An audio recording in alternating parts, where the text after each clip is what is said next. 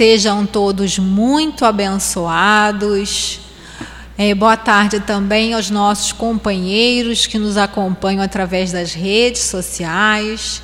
Que todos possam perceber também aí nos seus lares, nos seus trabalhos, enfim, onde estiverem toda essa energia positiva, de amor, de tranquilidade e harmonia que se faz presente aqui no nosso ambiente, já preparado com tanto amor por esses espíritos abnegados da casa de Altivo Panfiro. Centro Espírita Altivo Panfiro, uma casa de amor porque os espíritos são muito amorosos e é com eles que nós estamos aprendendo a amar, não é isso?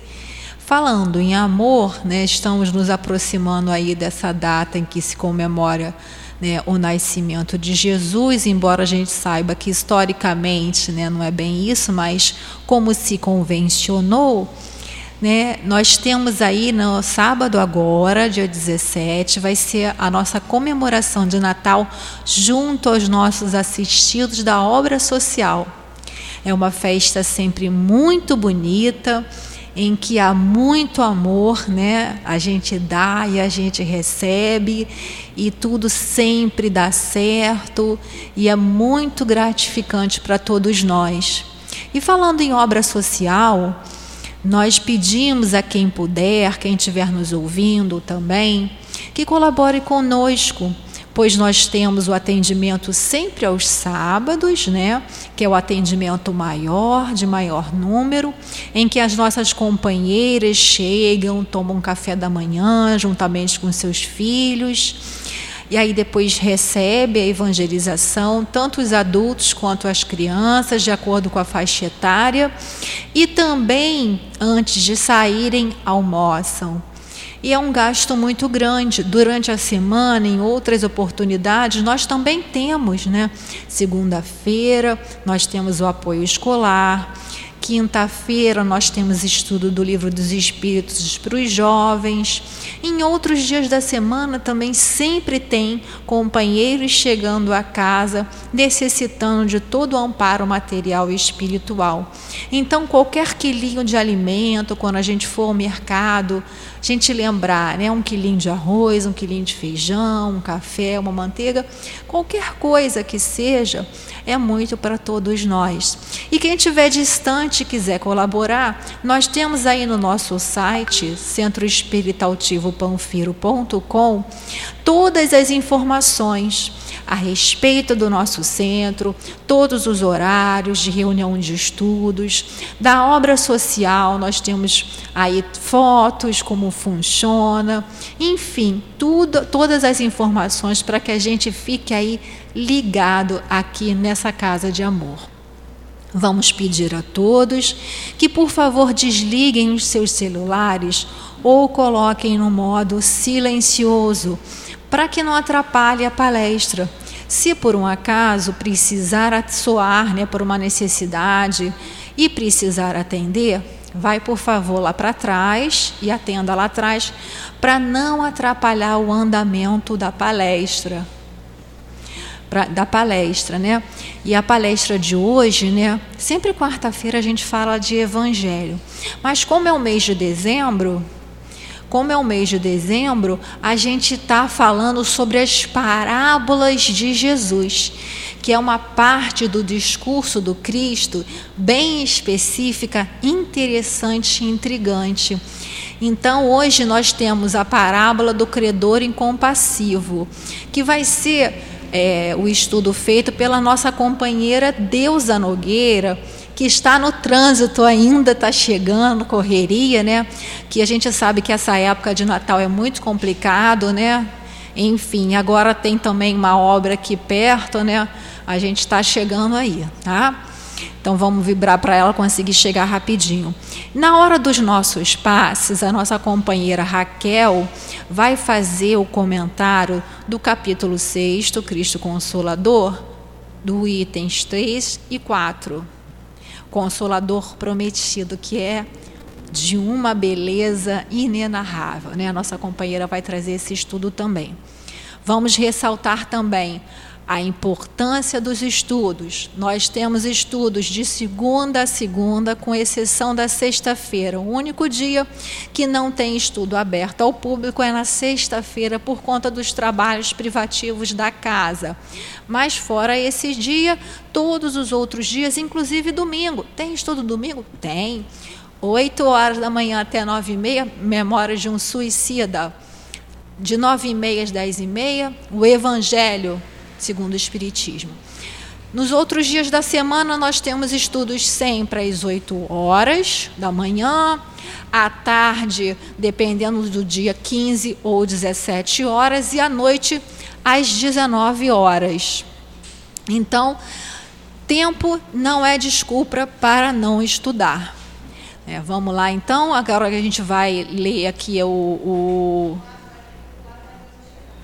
Tá, Olha, então a gente tem aqui, enquanto a nossa companheira deusa não chega, a gente vai, o companheiro vai assumir aqui a direção, né? E eu vou sentar, e a gente vai sentar ali. Eu vou só fazer a prece. Faz então aqui a leitura, né? O que ela quer. Vou fazer a leitura aqui do, do Evangelho e fazer a nossa prece, a gente faz essa troca para a gente ir se harmonizando, que essa época é complicada. Né? Então, é são os itens 3 e 4. Eu vou ler só o item 3, né? e vocês em casa releiam o comentário de Kardec, que é aí o item 4. Então, o item 3 diz assim, que é lindo, né? Se me amais, observai os meus mandamentos. E eu rogarei ao meu Pai, e ele vos enviará um outro consolador para que fique eternamente convosco. O Espírito de verdade, que o mundo não pode receber porque não o vê e porque não o conhece. Vós, porém, o conhecereis, porque ele ficará convosco e estará em vós. Mas o Consolador, que é o Santo Espírito que meu Pai enviará em meu nome, vos ensinará todas as coisas e vos fará recordar tudo o que vos tenho dito. Está anotado em João, capítulo 14, versículos 15 a 17 e 26. Vamos então fechar os nossos olhinhos, imaginar a doce figura de Jesus abrindo os seus braços e dizendo: Vem, meus filhos. Senhor, Estamos aqui, Mestre querido, mais uma vez, sedentos do teu amor, desse amor que consola, que alivia, que fortalece a cada instante a nossa vida. Pedimos, Senhor Jesus, que tu, através dos teus mensageiros amorosos, do nosso querido altivo Panfiro, dessa equipe maravilhosa que compõe a diretoria espiritual do nosso SEAP, do nosso Leon Denis, tão amado também, do nosso Kardec e tantos outros companheiros, que possam estar inspirando a cada um de nós que estamos fazendo uso da palavra. E também a todos os que estão ouvindo, para que abram o seu coração nesse momento de encontro contigo, Mestre. Que seja em teu nome, Senhor, mas, sobretudo, em nome de Deus e em nome do amor, que possamos dar por iniciado a reunião de estudos e passes da tarde de hoje. Graças a Deus, Senhor. Então, eu vou passar para o lado de lá. Nosso companheiro Carlos vai assumir aqui, porque a nossa companheira Deusa ainda não chegou. Vocês vão ter que me aturar um pouquinho, né, gente? Olha só que responsabilidade. Ó, essa troca não foi boa, já vou falando logo para vocês.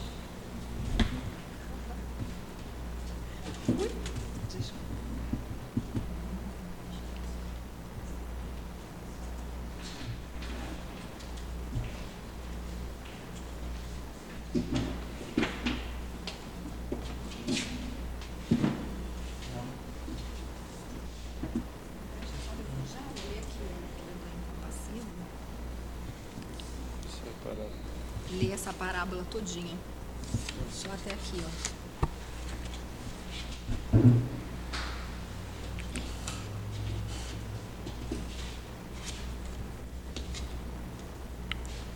Bom, como já disse a nossa irmã, boa tarde a todos. Os imprevistos eles acontecem, mas o mais importante é que apesar deles acontecerem, nós temos sempre uma solução, né?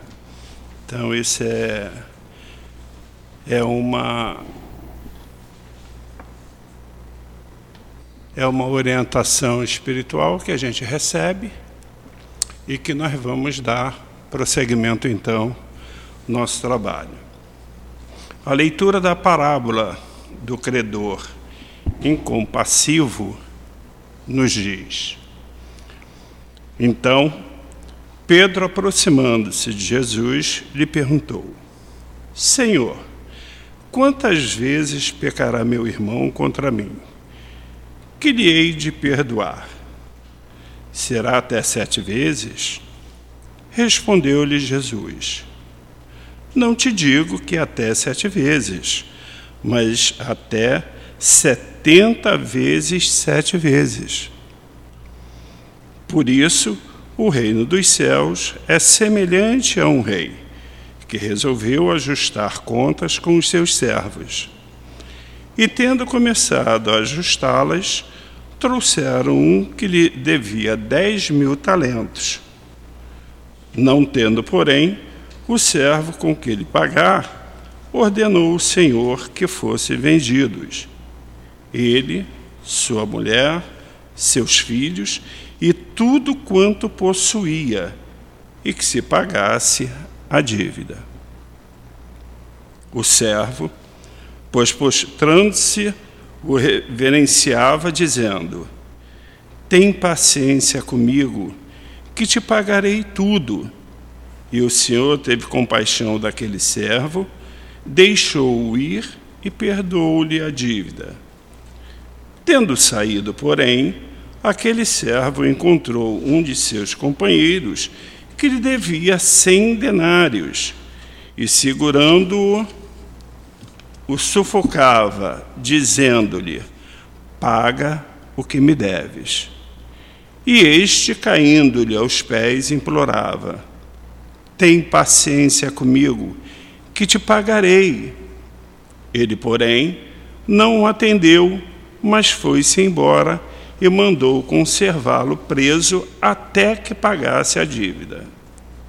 Vendo, pois, os seus companheiros o que se tinha passado, ficaram muitíssimo tristes e foram contar ao Senhor tudo o que havia acontecido.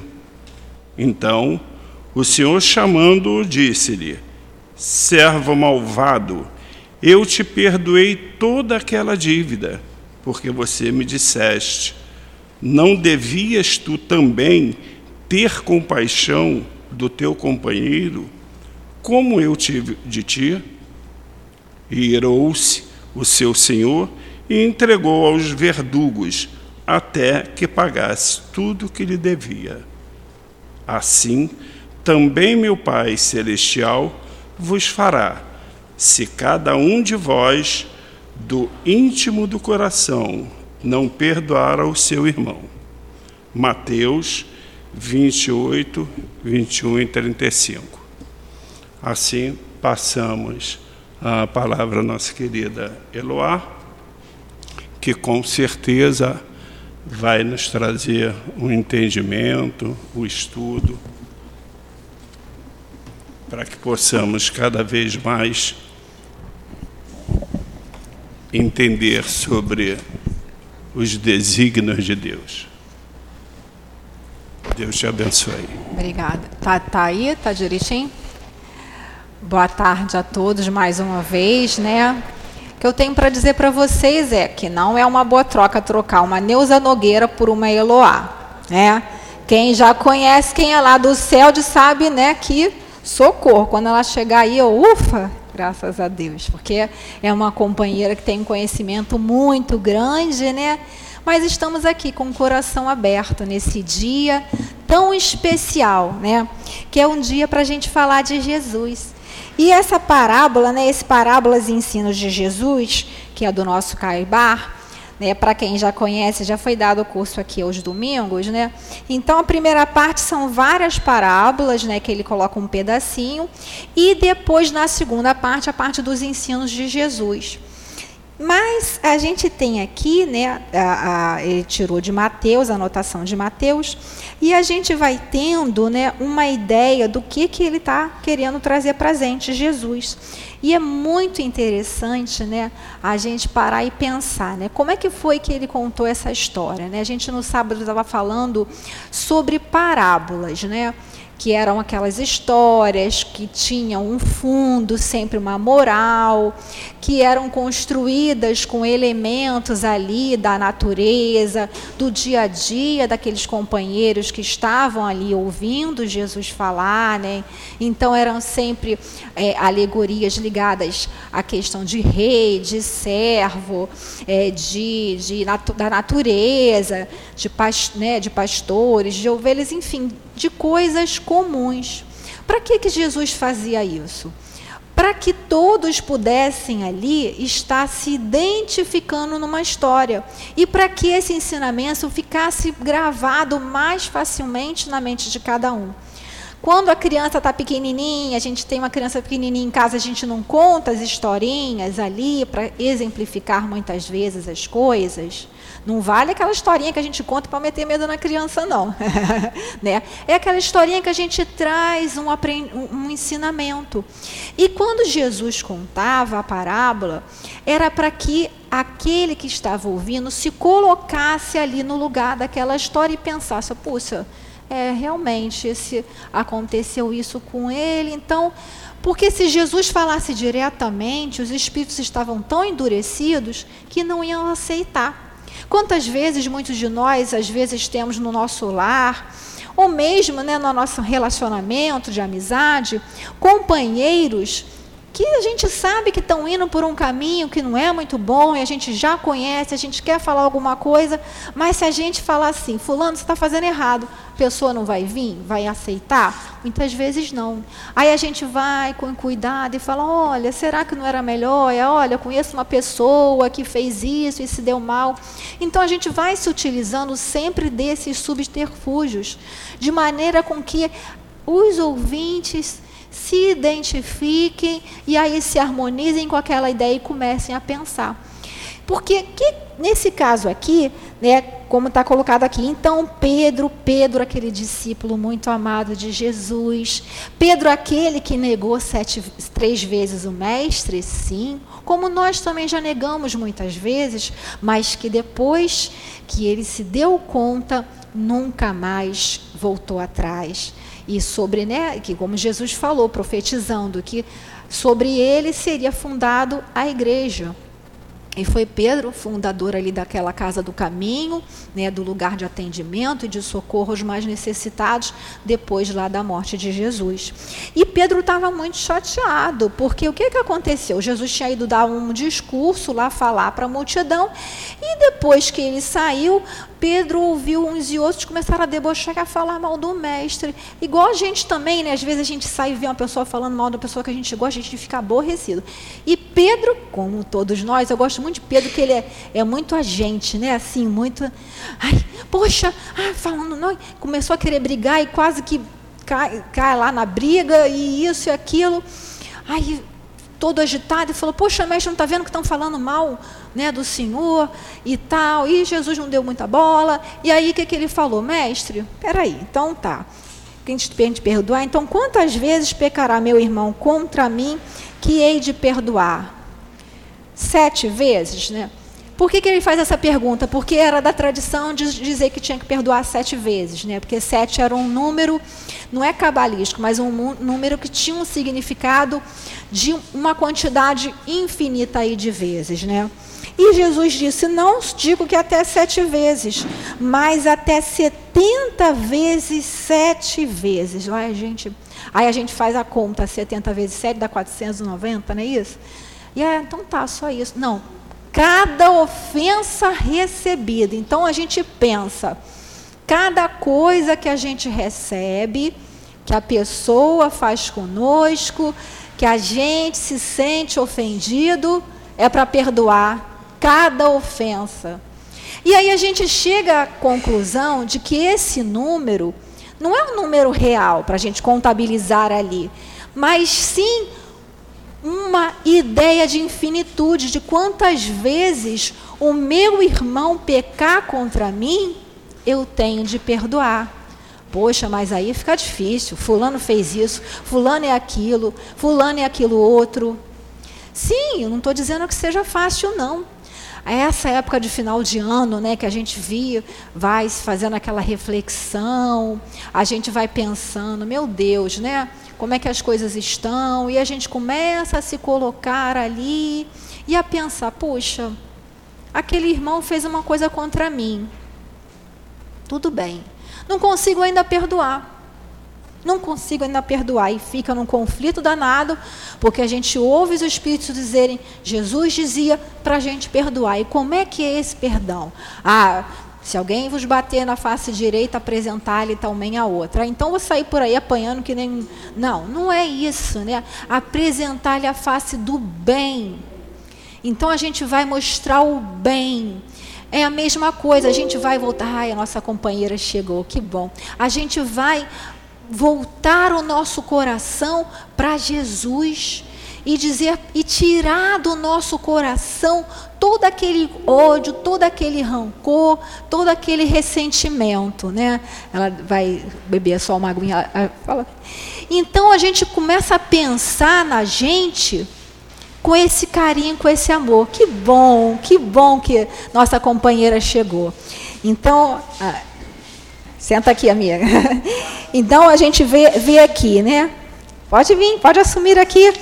Parábola, então, assim, ó, a gente está com a nossa companheira aqui. Contei a parábola, comecei a falar da do Pedro, o que que Pedro perguntou para Jesus. para Pedro.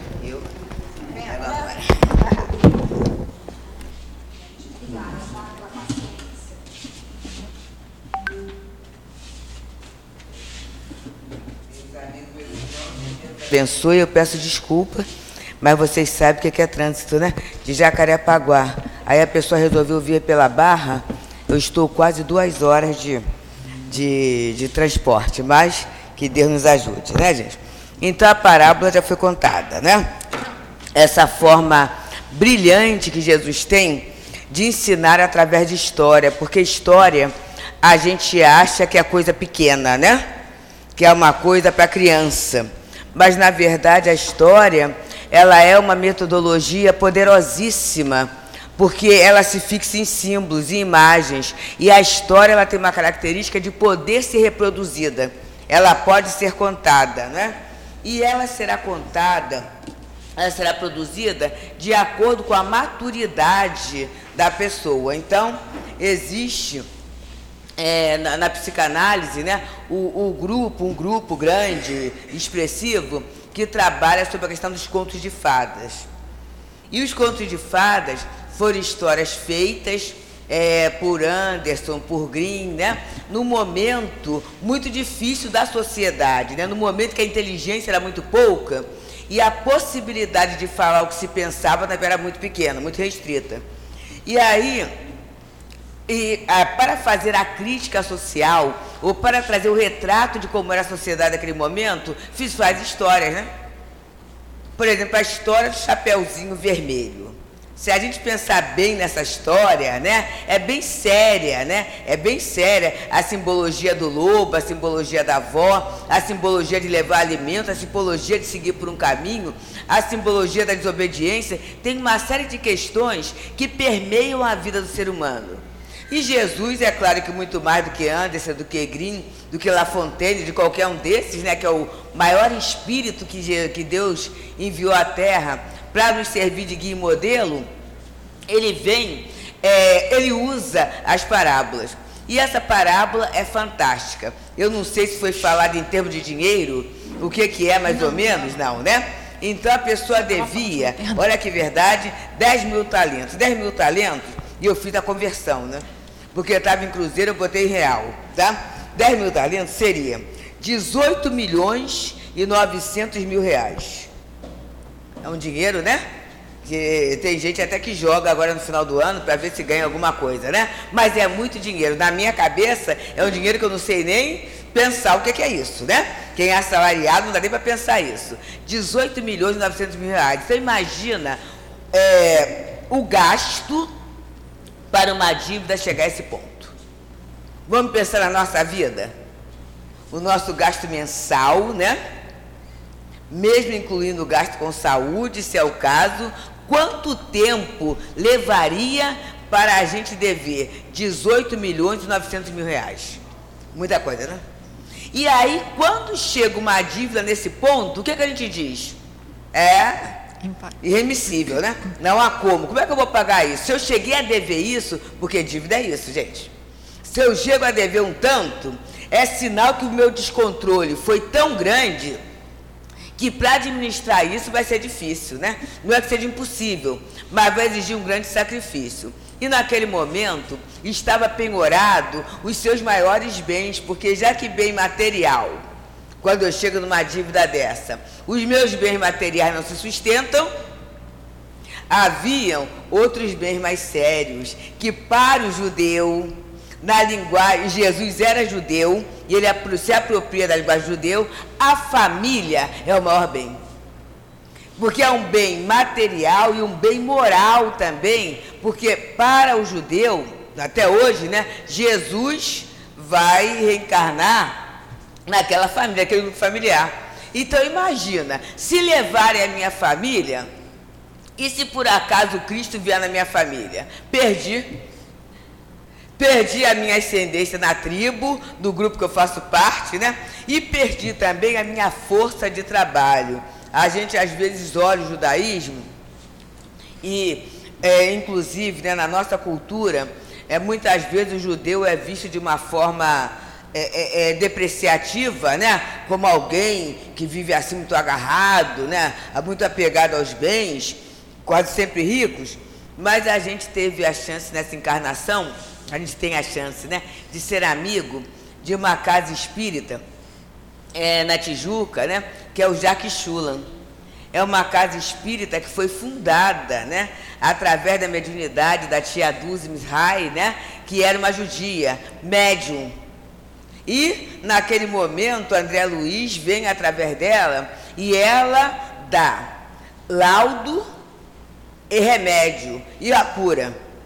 E ela sendo uma mulher judia, dona de casa, imagina, né?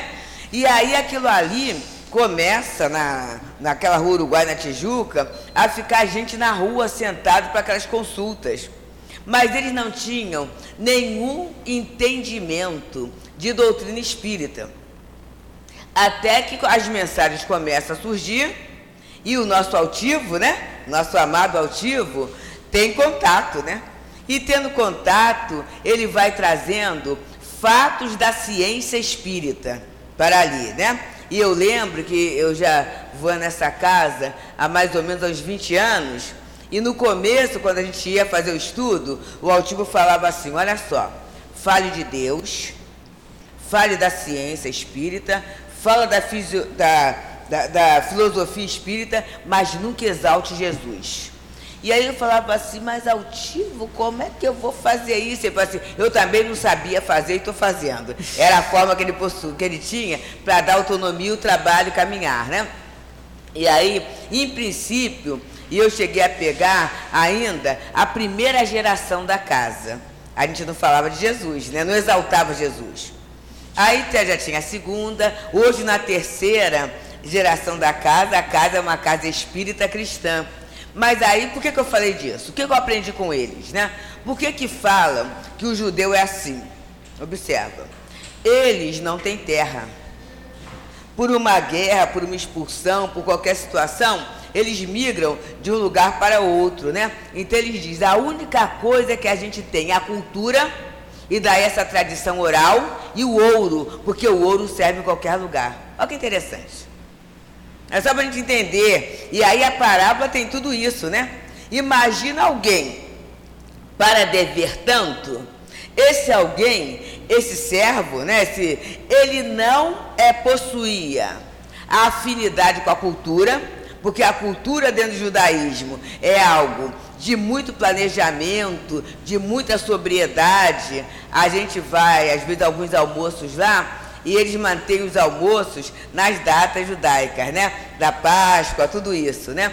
E vocês vê, a gente vê que tudo é preparado com uma fartura, mas sem desperdício. É interessante isso. Quando acaba a atividade, não tem lixo. Eles usam louças, usam talheres, sabe? usam copos, usam vidro e a quantidade de comida, por isso que o convite é antecipado, é regulado com a quantidade de pessoas. Então não tem onde não há desperdício não há dívida, né, gente? Onde há um controle, as coisas caminham direitinho, porque como diria minha avó, a criatura coloca a mão, né, onde alcança, né? Então, esse companheiro, além da questão da, é, de ser fora dessa lei judaica, né? Tudo isso, ele tinha a questão da, da, da vida familiar também. Então, o credor vem e quer pegar tudo dele. Tudo está penhorado. E aí ele pede um tempo, né? Por favor. E ele pede um tempo com tanta emoção que a dívida é perdoada. Olha interessante? O sentimento dele. E aí vamos olhar a posição do cobrador, né? Porque a gente, às vezes, na nossa vida, a gente vive situações de cobrança da lei, da lei de Deus. E a gente acha que está sendo punido. Mas o objetivo da cobrança é educação. A Joana de Anjos tem uma, tem uma frase muito boa que ela diz assim: toda dor chega, ensina e passa a duração da dor é a duração do aprendizado. A gente mesmo, da última vez que eu vim aqui, não havia acontecido, né? Mas no dia é, 30 de outubro, né? Minha mãe desencarnou, né, gente? 30 de setembro, 30 de setembro, minha mãe desencarnou. E aí, assim, nesses dois para três anos, foram três desencarnações de pessoas muito significativas para a minha vida, né? E a gente pode falar assim, mas que negócio é esse? Que vida é essa? Que Deus é essa? Mas é o que, gente? Eu tenho que aprender a lição da imortalidade. É a hora de eu ser coerente com tudo aquilo que eu falo, com tudo aquilo que eu estudo, com tudo aquilo que eu acredito, né? E aí, com toda certeza, já está despertada, tá, gente? Já está despertada, já tivemos, assim, provas lindas, né? É, é, é pelo, pelo, pelo critério espírita, assim, pessoas que não se conheciam em vários lugares terem a mesma informação. Então, isso aí é uma prova né, da, da, da, questão. E aí observa, quando você acredita na imortalidade e começa a viver como espírito imortal, a vida muda. A vida muda. Você sai da posição de vitimização, né, para ser esse autor da história. A gente no Teresa Dávila, a gente tem as reuniões às terças-feiras, às três horas da tarde. E ontem, a companheira que falou, né, a pessoa que falou, ela falou sobre Jesus. Dezembro é Jesus, né? E ela falava dos verbos de ação. E eu não havia percebido isso, não. Mas ela foi fazendo levantamento, e ela é de área de línguas, né? Ela foi fazendo levantamento do Evangelho. Jesus sempre é estimulando a ação.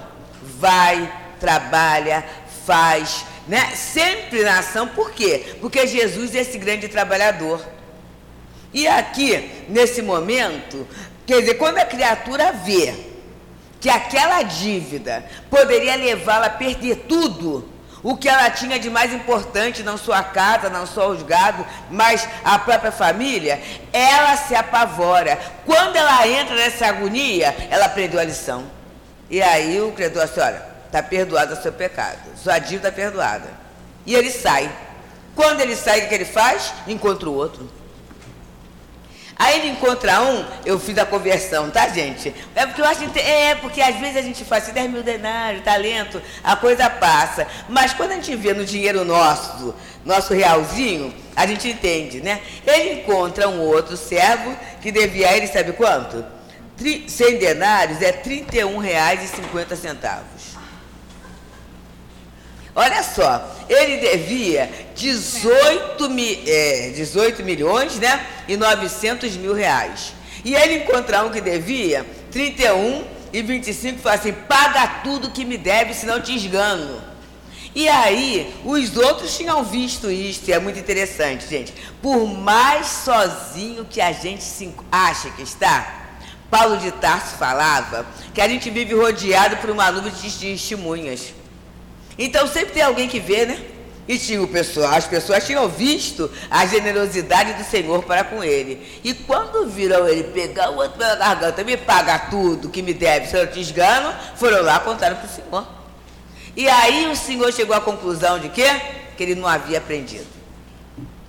Ele não havia aprendido a lição da misericórdia, a lição do perdão, né? E aí, qual é a situação dele? Vai novamente voltar para aquele estado anterior.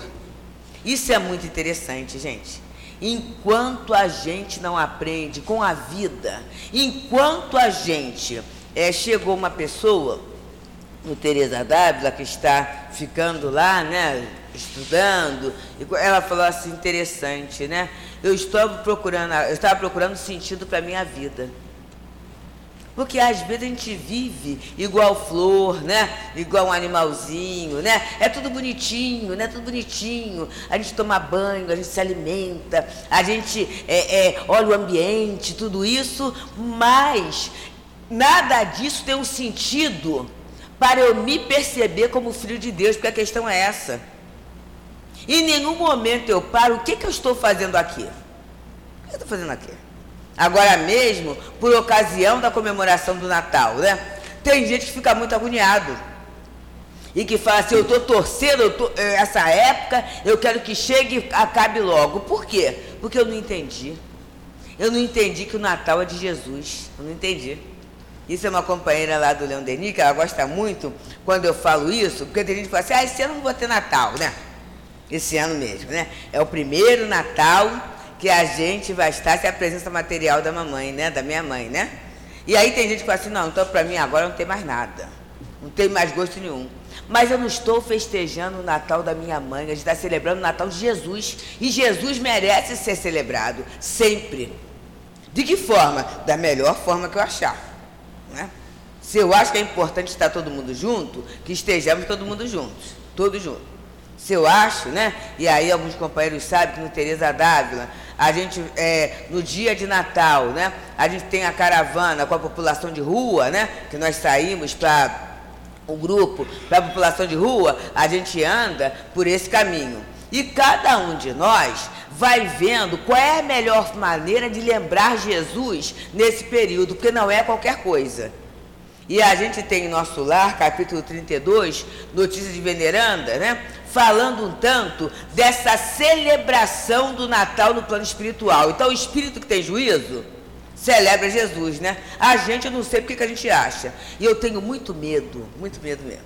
Embora essa música Natal todo dia seja uma das músicas que se canta no dia do Teresa Dávila, aquelas pessoas que falam assim: ah, para mim, ó, todo dia é Natal. Será que é mesmo? Ou será um mecanismo escapista eu não pensar nisso.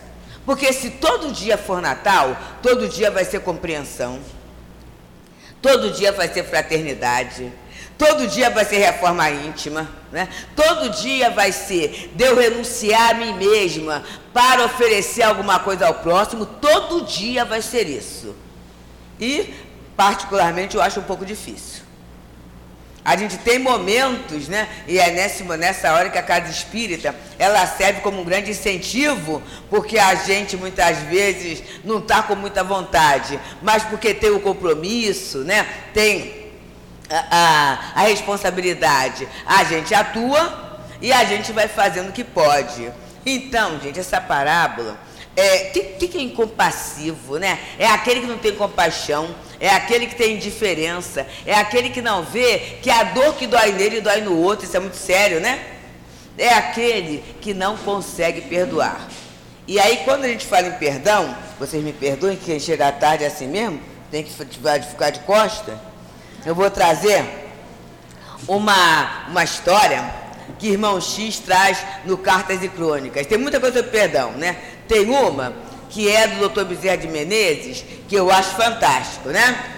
Doutor Bezerra de Menezes, ele era muito amigo, né? De Quintino Bocaiúva. Muito amigo de Quintino Bocaiúva. E aí, naquele dia, ele vai na casa de Quintino Bocaiúva. E está sentado Quintino lá, né? É, conversando com o doutor Bezerra. E daqui a pouco chega um empregado, um funcionário e fala assim: é, Doutor Quintino, está, é, o soldado está chegando. O que, que aconteceu? É, naquele dia, estava ele no seu gabinete, né? E daqui a pouco, o, o soldado limpando a arma, ele não sabia que tinha um, um lá um projétil, não uma bala. E aí a bala passou assim, ó, puf, pela cabeça do Quintino. E aí o Quintino, né, ia mandá-lo é, é, dar baixa nele, né, não, não, trabalhar mais. E aí o soldado chega e fala assim, doutor, é, doutor Quintino, pelo amor de Deus, por favor, né, eu tenho mulher, eu tenho filhos, né? Por favor, me dê uma outra chance, não me, não me dispense. E aí o Quintino Bocaiúva fala assim: Eu não perdoo. Eu não perdoo. E aí olha para o doutor Bezerra, né? Para aqueles olhos e fala assim: Eu não perdoo, não é Bezerra? Aí o doutor Bezerra era para ele falar assim: Você tem todo o direito de não perdoar, contanto que você nunca erre. E aí Quintino baixou a cabeça, né?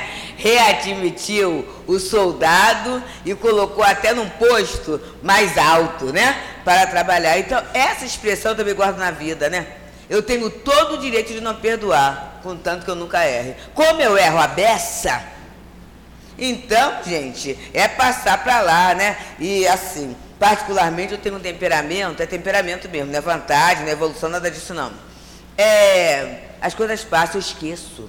E as coisas passam mesmo. Eu, a, eu comecei a fazer um exercício há uns, 20, há uns 10, 15 anos atrás, assim, o tempo em que uma mágoa durava no meu coração. É, é autoconhecimento, né? Que fui fazendo, né? Aí eu vi assim, aí tinha coisa que era um dia, né? Aí daqui a pouco foi indo, e daqui a pouco, essa vontade de não guardar o lixo do outro, porque tem isso, gente. Se o outro me ofende, é o que ele tem a oferecer. O que ele tem a oferecer muitas vezes é o que, gente? É o mal-estar. Eu sempre digo que quem está bem não agride o outro de jeito nenhum. Nunca, nunca. Eu sempre digo assim, né? Se a pessoa está, está bem, né? Aí ela está passando numa, numa rua, alguém pisa ao pé dela, assim, desculpa. Aí a pessoa assim, não, não tem problema não. Fui eu que botei o meu pé embaixo do seu, né? Não tem problema. Se a pessoa está bem. Agora, se a pessoa estiver mal, se alguém chegar assim, você está bonita, o que, que é? Está debochando? Né? É, é essa posição, né? Então a gente é assim, né? Então, eu começo a pensar assim, quem está agredindo, a pessoa não está bem. Então não vale a pena eu guardar esse conteúdo vibratório no meu coração, porque isso é muito ruim. E é como se eu carregasse o lixo do outro comigo, né? E aí, é, é, quer dizer, esse, essa falta de perdão, né? É o azedume, é a irritação. E tem uma historinha, eu já de história, né? Que o nosso irmão X, Humberto de Campos, ele conta através do Chico no livro Cartas e Crônicas, que é de um personagem Belarmino Bicas. O nome é interessante, né? Porque ele cria esses nomes para não identificar. Mas na verdade é um espírito que está lá no plano espiritual e quando eles acabam de fazer lá uma tarefa de assistência, Belarmino chega para o irmão X e fala assim: Se eu posso pedir alguma coisa para você, você que tem facilidade de escrever para os homens, conta minha história para eles. E aí, qual é a história de Belarmino Bicas? Olha só. Ele, na verdade, né, ele desencarnou com 58 anos de idade, após 20 anos de espírita. Então ele se tornou espírita. Aos 38, desencarnou aos 58. Mas sabe o que, que acontece? Ele poderia ter desencarnado aos 80. Ele perdeu 22 anos de vida, sabe por quê? Por essa questão de ser incompassivo. Essas irritações, a gente vai ser ainda bem que eu não sou assim. Olha, mas a página eu li essa semana, que eu estou lendo o livro, e eu falei assim, meu Deus, cabe direitinho para o estudo do CEAP. Olha só por que, que ele perdeu 22 anos de vida, olha só. É, bobagem, né? É, do azedume, perigo das zangas sistemáticas, né? Insista na necessidade da tolerância, da paciência, da serenidade e do perdão.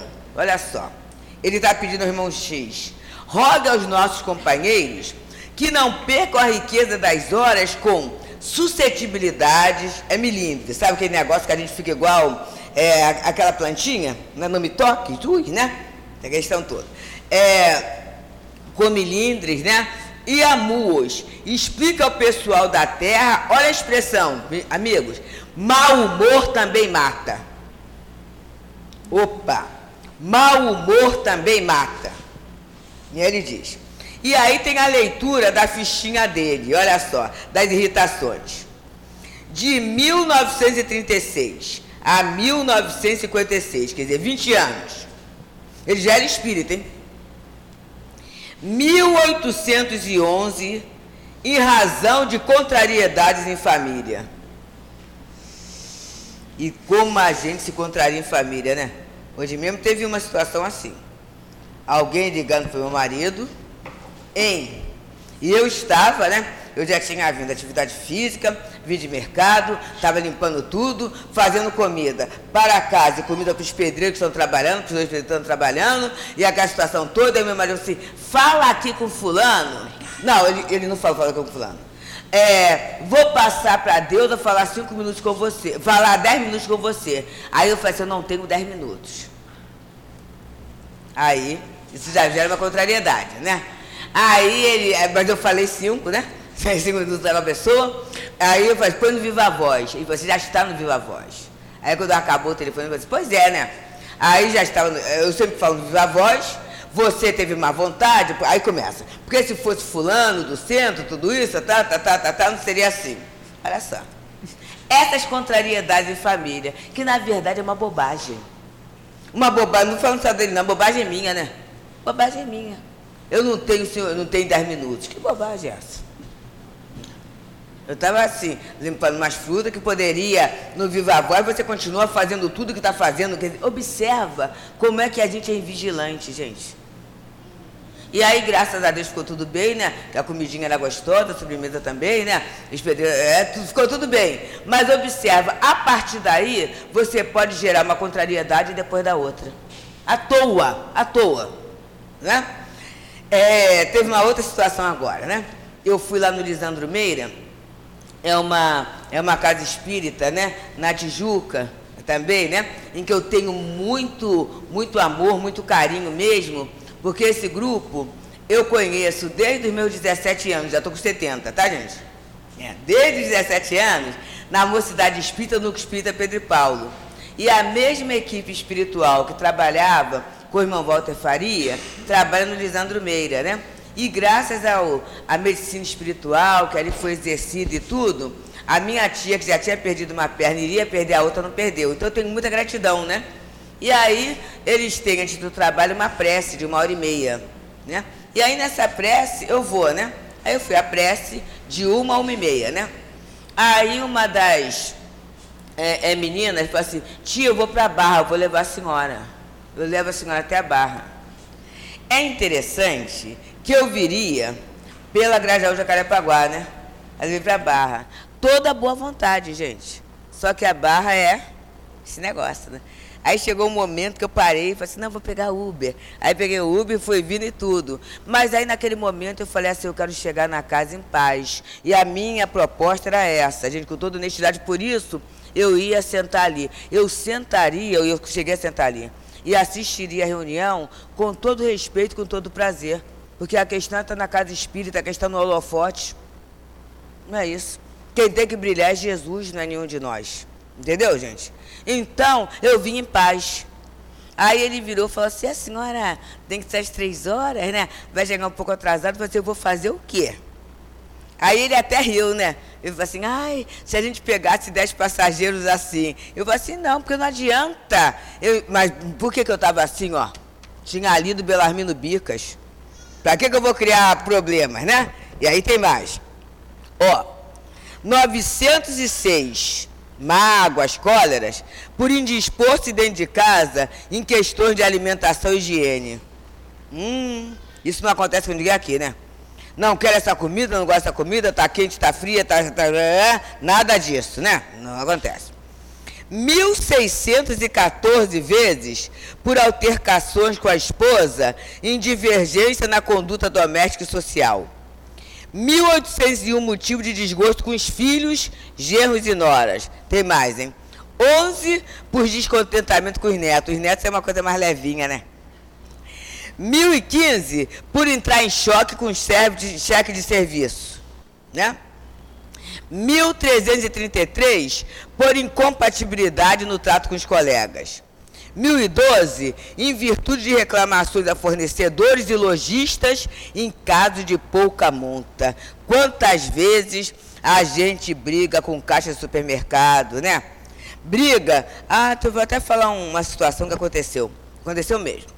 É, havia um mercado e naquele momento, né? Eu morava em Jacarepaguá e aí havia um mercado, e naquele dia, né, eu ia com meu filho, meu filho estava encarnado, ele pequeno, e o mercado tinha um carrinho, né, pequeno para a criança levar, claro, né, estratégia de marketing. E aí eu deixava, ele estava lendo, né, com a listinha dele, para ele botar no carro, né, e ali eu ia com a minha. Daqui a pouco ele sumiu, né? E eu vi aquela, aquela roda enorme de gente, e ele estava lá com o carrinho. Eu fui, né? Mãe vai perto. E aí o que, que aconteceu? Uma senhora gritava, esbravejava, e o Senhor falava assim: peraí, calma, já vai ser resolvido, já vai colocar logo. É um absurdo, é um absurdo. E era pé da Páscoa, né? Estragou a minha sexta-feira santa. E ela berrava. E aí eu fui chegando perto. Sabe qual foi o problema, gente? Havia acabado a canjica. E aí havia acabado a canjica. E aí eu cheguei perto do meu filho e falei assim, mãe, a tia ficou, o tio, era o senhor, né? É, carequinha. É, o tio ficou bravo, vermelho, cheio de letrinhas. Quer dizer, a pessoa falou bastante palavrões, né? Cheio de letrinhas. Eu pensei que ele fosse ter um treco. Aí eu falei assim, Gustavo, podia ter mesmo. Podia ter um treco, né? E desencarnar. E eu desencarnava e o guia perguntava se você veio para cá agora por quê? Ele ia falar, por causa de canjica. Né? Então são as canjicas da vida da gente, né? Essas questões que a gente briga em loja, fornecedor e tudo isso, coisas mínimas, mas que podem criar o quê? Ó, gente, esse monte de AVC, de AVE, não é? Esses acidentes, é, tanto que o nome é acidente. Por que é que é o acidente? O acidente não é algo previsto, não. O acidente é algo que acontece por imprudência, por imperícia, por invigilância. É acidente, gente. É acidente. É diferente de eu reencarnar com uma situação congênita, né? Aí nasci lá com uma oclusão da válvula mitral, isso é uma coisa. A outra coisa é o acidente. O acidente é causado por quê? Pelo meu modo de vida. É isso. Por essa, essa incompassividade que eu tenho em relação ao meu próprio organismo. André Luiz tem uma frase muito boa. A sua irritação não solucionará problema algum. Não soluciona mesmo. E aí vou, vou continuar para o dele. Ó, 614 por mal entendidos com vizinhos. 315 por ressentimentos por amigos íntimos. 1089 por milindres, ante o descaso de funcionários e empregados de instituições diversas. 615 por aborrecimento com barbeiros e alfaiates. 777 por desacordo com motoristas e passageiros desconhecidos, em viagem de ônibus, automóveis, bondes e lotações. 419 por desavenças com leiteiros e padeiros. 820 por mal-estar-se com garçons em restaurantes e cafés. Ui. 211 por ofender-se com dificuldade em serviços de telefones. Agora nem tem isso, né? Só tem a conta que não vem boa, né? A internet que cai na hora, só esses probleminhas. 90 por motivo de controvérsias em cada de diversões. 815 por abespinhar-se com opiniões alheias em matérias religiosas. A gente também não briga por religião, né, gente? 217 por incompreensões com irmãos de fé no templo espírita. Ui. 911, por engano ou inquietação, diante de pesares imaginários ou da perspectiva de acontecimentos desagradáveis que nunca sucederam. Total, 16.386 exasperações inúteis. Esse o apanhado das irritações do prestimoso amigo Bicas. 16.386 dissapores dispensáveis em 7.300 dias de existência. E isso nos 20 anos mais belos de sua passagem no mundo, porque iluminados pelo clarão do Evangelho redivivo. E aí ele coloca, né? Cumpre o desejo de tornar conhecido a sua experiência, que a nosso ver é tão importante quanto as observações que previnem desequilíbrios e enfermidades. Embora estejamos certos de que muita gente julgará o balanço de Perlarmino por mera invencionice de espírito loroteiro. Muito interessante, né? Então é isso, gente. A gente se irrita, a gente se exaspera, a gente se contraria. E é interessante que tivemos um exemplo aí da pandemia, né? a gente tão poderoso, um vírus, a gente com tanto recurso, que água e sabão resolvia. Levou tanta gente, né? Para dizer o quê? Está na hora de sair do salto. Está na hora da gente se sentir igual, porque é isso, meus queridos. Se a gente não olha o outro como irmão, qualquer que seja o outro, na hora que eu falo Pai Nosso, eu sou hipócrita. Porque eu só posso falar que o Pai é nosso se ele é nosso, ele não é só meu. Ele é de todo mundo, né? Na hora em que eu consigo ter um olhar igualitário, que é o que Jesus tem. E aí Jesus fala uma coisinha, né? Lá, com a me... não julgueis, porque com a mesma medida com que medirdes dos outros, vos medirão também. Isso é algo muito sério que a gente não vê, né? E a vida vai medindo a gente. Não precisa ser o outro trazer a resposta, não. Aí eu fico inquieta, eu fico perturbada, eu não consigo dormir, né? Eu não consigo completar as coisas. Eu fico, é, ao invés de eu viver uma vida ordeira, eu administro uma grande confusão. Em função de quê? Dessa confusão mental que eu faço. Dessas publicações que eu faço, né? Dessas fake news que eu divulgo, esse negócio todo que vai caminhando. Eu vou caminhando nisso. Gente, tem uma volta tem uma volta. Tem uma volta. E aí, no Pai Nosso, Jesus fala, né? Pai nosso que está nos céus, santificado seja o vosso nome, se, venha a nós o vosso reino, seja feita a vossa vontade, assim na terra como nos céus, né? O pão nosso de cada dia nos dai hoje, perdoa as nossas ofensas, assim como eu perdoo a todos que tenham me ofendido. Será que a gente tem noção disso? Nós tínhamos uma visita é, feita pelo CELD. Até que horas eu tenho? Acabou? Na Clínica Canaã, né? Então, a gente, é, é, a orientação era orar o Pai Nosso, né? E aí eu sempre orei assim, perdoe as minhas ofensas, assim como eu estou me esforçando para perdoar quem me ofendeu. E aí uma vez uma senhora falou assim, escreve isso para mim né? E a gente escreveu, porque é justamente isso, é esforço. Não adianta eu querer mentir para Deus, né? Não adianta eu querer enganar Jesus. E aí eu sei que acabou, mas tem um minutinho para falar uma poesia de Natal. Porque eu não posso, né? Pelo menos vou me redimir mediante devido à minha situação.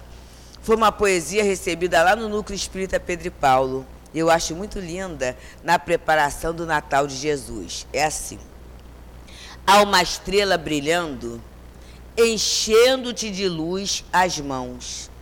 É Jesus, na lição sem igual, de silício, amor, perdão.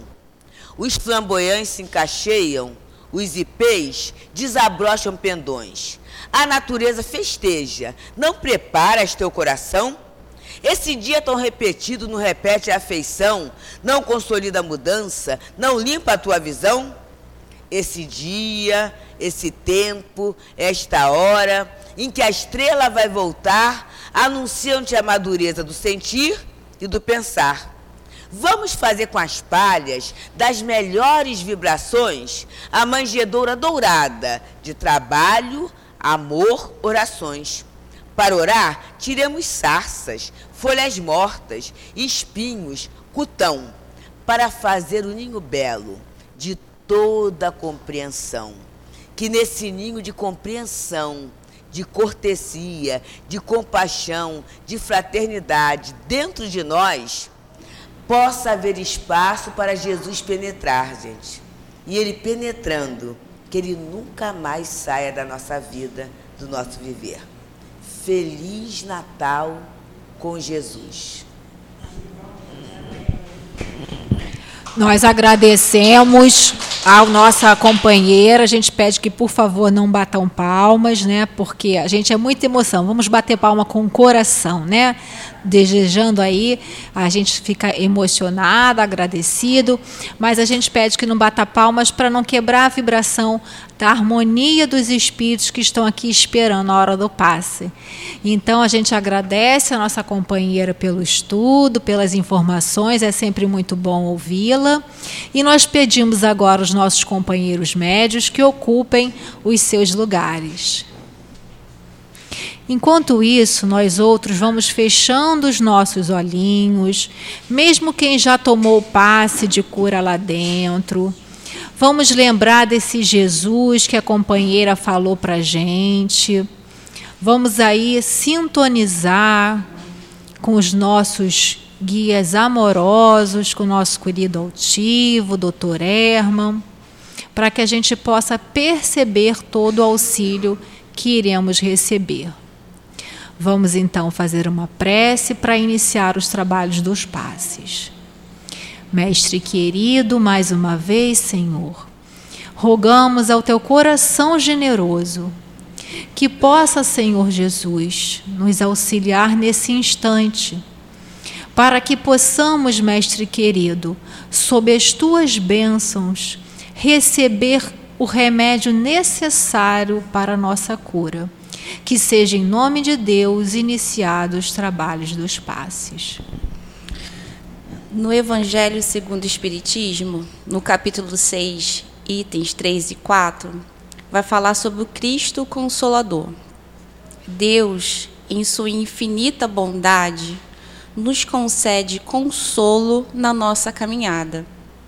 Como é bom ter a certeza que caminhar com Jesus, o nosso jugo se torna leve, pois aprendemos a utilizar ferramentas como o amor e a caridade. Jesus, em João, no capítulo 14, versículo 15 a 17 e 26, ele nos orienta sobre o consolador prometido, que é o Espiritismo. Sendo assim, falar do Espiritismo é falar também de Jesus. O Espiritismo tira o véu dos olhos e tampões dos nossos ouvidos. Nos consola no momento que percebemos que nossas dores têm uma causa justa e um fim útil. Como diz no Evangelho, o Espiritismo mostra a causa dos nossos sofrimentos nas existências anteriores e na destinação da Terra, onde o homem espia o seu passado. Então, a gente, quando entende melhor o objetivo do sofrimento, nas nossas crises percebemos que nos trazem a cura. Nesse processo, a gente conquista uma fé na existência futura Sendo assim, nos tornamos mais felizes. Entender o sofrimento nos traz a ideia de justiça. Assim podemos passar pela dificuldade sem murmurar. Que a gente consiga nos fortalecer de coragem para seguir o caminho no trabalho no bem. Senhor, muito obrigada não apenas por eu ter estudado a Sua palavra, mas por ter a oportunidade de compartilhar. Que quando a gente pensa no Consolador, a gente pensa muito no socorro nos momentos de crise, de aflições, de dores. A gente entende que o Mestre está sempre ao nosso lado, nos consolando. Que nos momentos de choro, que pode durar até uma noite, a gente com ele sabe que no dia a felicidade bate à nossa porta.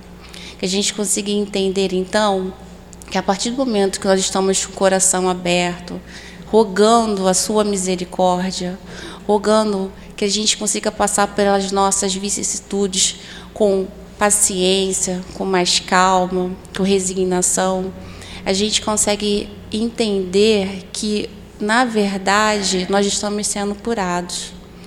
Que a gente consiga perceber que o perdão também faz parte do processo de cura a gente pensa muito das vezes que nós fomos é, malditos, né, no sentido que falaram mal da gente.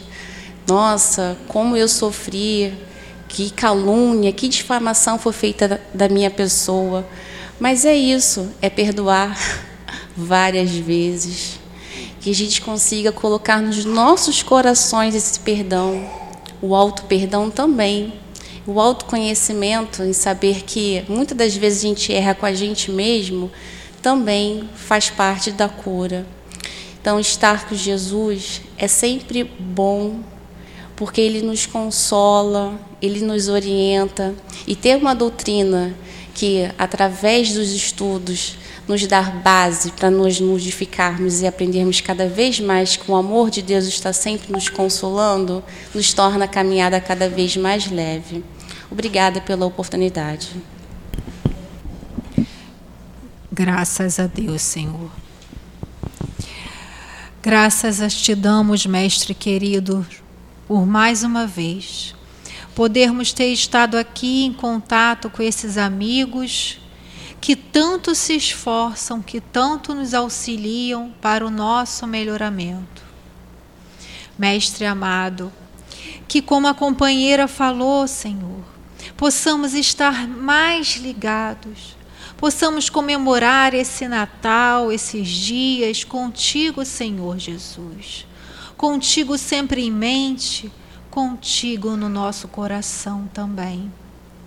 Pedimos, Senhor Jesus, que esses amigos do bem nos acompanhem de volta aos nossos lares ou os nossos destinos, para que possamos retornar em harmonia, para que possamos sair daqui levando esse bem, essas boas vibrações e que consigamos assim mantê-las, Senhor, durante todos esses períodos.